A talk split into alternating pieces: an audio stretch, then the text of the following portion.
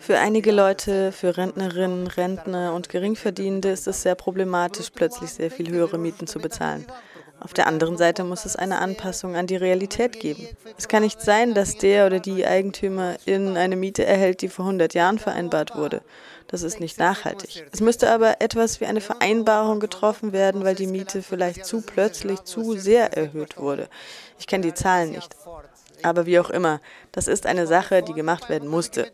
Und mit Blick auf die Republikas, das ist komplex.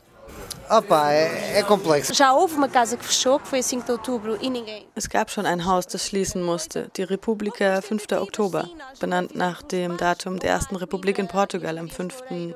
Oktober 1910. Niemand hat damals etwas unternommen. Es gab keine große Mobilisierung, um etwas auf die Beine zu stellen. Sie haben ihre eigene Räumung unterschrieben. Es gab einige Versuche, ja. Wir haben Debatten zu dem neuen Gesetz über das Mietrecht in den Städten in der Republika Marias do Loureiro auf die Beine gestellt. Andere Republikas wie das Nest und Baco haben die Plattform der Betroffenen von Hypotheken in Spanien eingeladen. Die haben schon viele Räumungen verhindert und versuchen Lösungen für die Leute zu finden, die ihre Miete nicht zahlen können. Es gab einige Bemühungen und Aktionen, ja, aber sehr punktuell. Die haben nicht das Problem an sich gelöst. Es gibt keine breite Mobilisierung, um gegen das neue Gesetz zum Mietrecht zu kämpfen. Die Republikers haben sich irgendwie damit arrangiert, aber eher individuell, nicht kollektiv. Einige Republikers, zum Beispiel wie die Maria Stuloreiro, haben den Vorschlag eingebracht, eine Wohnkooperative zu gründen. Aber das wollten die Leute nicht, denn es heißt Arbeit auf lange Sicht. Und es ist offensichtlich, dass wer dieses Projekt jetzt beginnt, es nicht auf ewig weiterführen kann. Es gibt keine Kontinuität. Deshalb haben die Leute diesen Vorschlag für schwierig in die Tat umzusetzen erachtet und unsere Idee nicht unterstützt. Und jetzt glaube ich, dass die Situation immer ernster wird. Das Szenario, was uns bevorsteht, wird nicht schön sein. Jetzt müssen wir den Leuten wohl auch erklären, was eine Republika ist. Was ist das Besondere an einer Republika?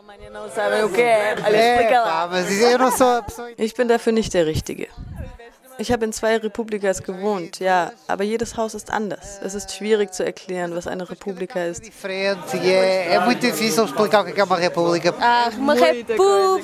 Eine Republika ist eine. Republika sind, glaube ich, sehr einzigartig. Sowas gibt es sonst nirgends, zumindest nicht, dass ich wüsste. Es gibt natürlich auch anderswo Wohnprojekte, das ist aber kein Vergleich. Der Kontext ist sehr besonders. Das sind Häuser, die in manchen Dingen von den sozialen Diensten der Uni unterstützt werden. Zumindest beziehen sie sehr günstig Lebensmittel von ihnen. Das sind keine Okupas, keine besetzten Häuser. Sie sind gemietet, aber sie haben, hatten, sie haben sie nicht mehr, eine Schutzklausel per Gesetz, das 1982 verabschiedet wurde. Das war eine Ausnahmeregelung, die besagte, dass die Mieten eingefroren werden.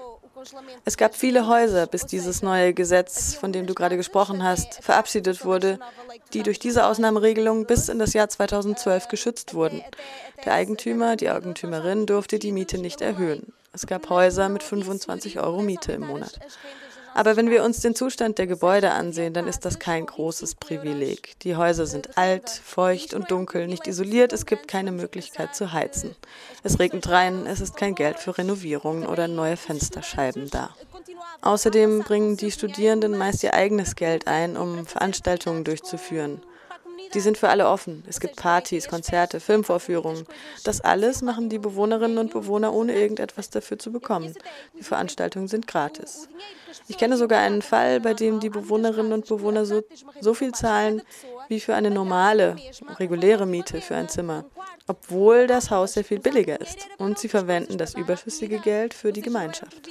Es ist also kein Privileg. Wir leben hier nicht auf Kosten des Staates oder sowas. Wir bieten der Gemeinschaft auch etwas dafür an.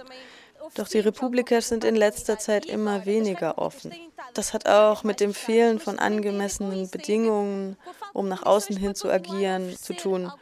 Da kommen verschiedene Faktoren zusammen. Das ist nicht der einzige Grund. Es fehlt auch an Anreizen für die Studierenden oder die Dynamik ist verloren gegangen. Wie auch immer, der ökonomische Faktor spielt auf jeden Fall eine Rolle und verhindert, dass einige Dinge stattfinden. Eine Republika ist eine Studierendenwohngemeinschaft. Es müssen aber nicht zwangsläufig Studierende sein. Es ist eine Gemeinschaft, die durch ihre Kontinuität und den Zusammenhalt zwischen den Generationen so besonders ist. Was auch ein Merkmal ist, ist die Diversität und der Zusammenhalt in diesen diversen Gemeinschaften. Wir versuchen Formen von Wissens-, Erfahrungs- und Kulturaustausch zu fördern. Die Häuser sind selbstverwaltet, das ist ganz wichtig. Sie sind autonom. Wir sind repräsentiert im Rat der Republikas. Derzeit sind es 26 Häuser. Nein, 25. Eine musste bereits schließen. Jede Republika hat das Recht auf eine Stimme und alle Entscheidungen werden per Konsens getroffen. In den Statuten des Rats wird die Autonomie jedes Hauses geschützt. Das heißt, kein Haus kann bei den Entscheidungen, die für alle getroffen werden, andere überstimmen, einschreiten oder sich einmischen. Dann hat jedes Haus eine eigene Ideologie. Das ist sehr charakteristisch. Einige sind eher rechtskonservativ eingestellt, andere sind dem linken Parteien nah mit einer libertären Tendenz.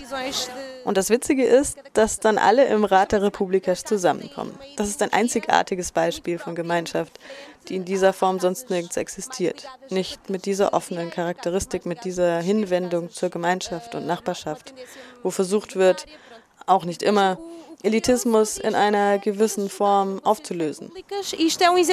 Ich weiß von Republikas in den USA zum Beispiel, aber die haben eine sehr starke Tradition in Hinsicht auf die Linie des blauen Blutes. Normalerweise sind Republikas in anderen Ländern an einen sozialen Status gebunden. Hier in Portugal begannen Republikas auch so. Das war noch zu Zeiten der Monarchie.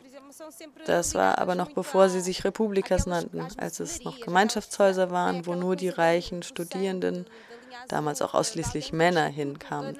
Als die Bildung dann demokratisiert wurde, wollte Mensch diesen Elitismus auflösen und offene Gemeinschaften für Studierende bilden. Leute sollten die Republikas nicht nur besuchen, sondern es sollte auch die Möglichkeit für Nichtstudierende geben, in einer Republika zu wohnen. Das ist sehr wichtig denn sehr viele Leute wollen sich in politischen oder sozialen Bewegungen engagieren, haben aber nicht die Mittel, um zu studieren. Ich bin sehr stolz darauf, sagen zu können, dass bei mir zu Hause, bei den Marias do Loureiro, es kein Kriterium ist, Studentin zu sein, um dort wohnen zu dürfen. Es gab immer eine große Offenheit in diesem Sinne. pessoas que pudessem viver nas repúblicas sem serem estudantes, o que é muito importante. Porque há muitas pessoas que gostam de se envolver nos movimentos políticos e sociais e, e não têm meios para, para estudar, não é?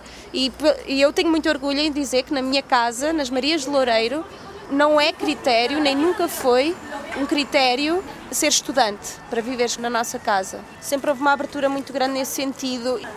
Republikas in Coimbra wurden es unter dem Schutz der UNESCO als kulturelles Erbe anerkannt. Was meinst du, wird die Folge daraus sein? Ach, das ist schwierig vorauszusagen. Das ist ein zweischneidiges Schwert.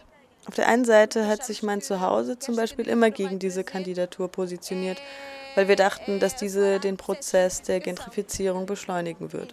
Das würde bedeuten, die Häuser in etwas Sauberes zu verwandeln, sie zuerst zu säubern und sie dann zu einem touristischen Objekt zu machen.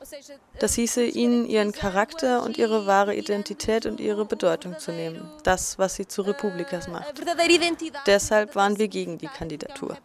Jetzt, da die Anerkennung als kulturelles Erbe schon mal da ist, ist auch der Aspekt des Denkmalschutzes nun im Gespräch. Anders ausgedrückt, derzeit garantiert nichts, dass eventuelle Investitionen in unsere Häuser als physisches Objekt fließen. Die UNESCO behandelt die Republikas, als wäre das ein etwas abstraktes Konzept. Dabei sind Republikas auf ihren Wohnraum angewiesen. Sie sind Sie wohnen teilweise seit 80 Jahren in demselben Haus, haben es bemalt und geschmückt. Das ist nicht abstrakt, aber die Gebäude an sich sind derzeit nicht geschützt. Das ist eine Sache, was es schwierig machen könnte, die Kontinuität der Häuser zu garantieren. Jetzt, wo wir schon mal in der UNESCO sind, wäre es cool, auch unter Denkmalschutz gestellt zu werden. Das hätte schon mehr Handlungsspielraum für uns zur Folge. Wir hätten eine Strategie. Aber das wird sehr schwierig sein für uns derzeit. Ich glaube, es ist wahrscheinlicher, dass die Eigentümer unsere Häuser in Hostels für Touristen verwandeln, damit die herkommen und mal erleben können, wie es ist, in einer Republika zu wohnen, als dass die Bewohnerinnen und Bewohner dort weiterleben dürften. Transformem as nossas casas em hostels uh, para turistas irem viver numa república, para saberem o que é viver numa república, do que propriamente para os repúblicos e para as repúblicas uh, continuarem a viver lá. Ich glaube aber nicht, dass es so weit kommen wird, denn so wichtig ist das Ganze gar nicht. Ehrlich gesagt glaube ich, dass das einfach passiert und es niemanden richtig interessiert.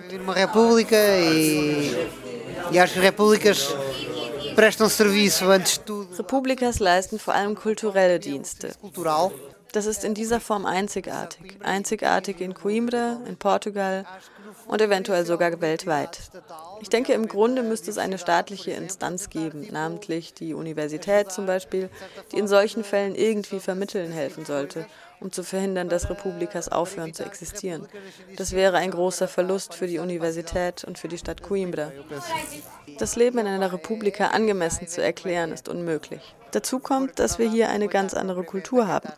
Also kommt einfach her und schaut es euch an. Ja, basicamente isso. Das ist im Grunde alles.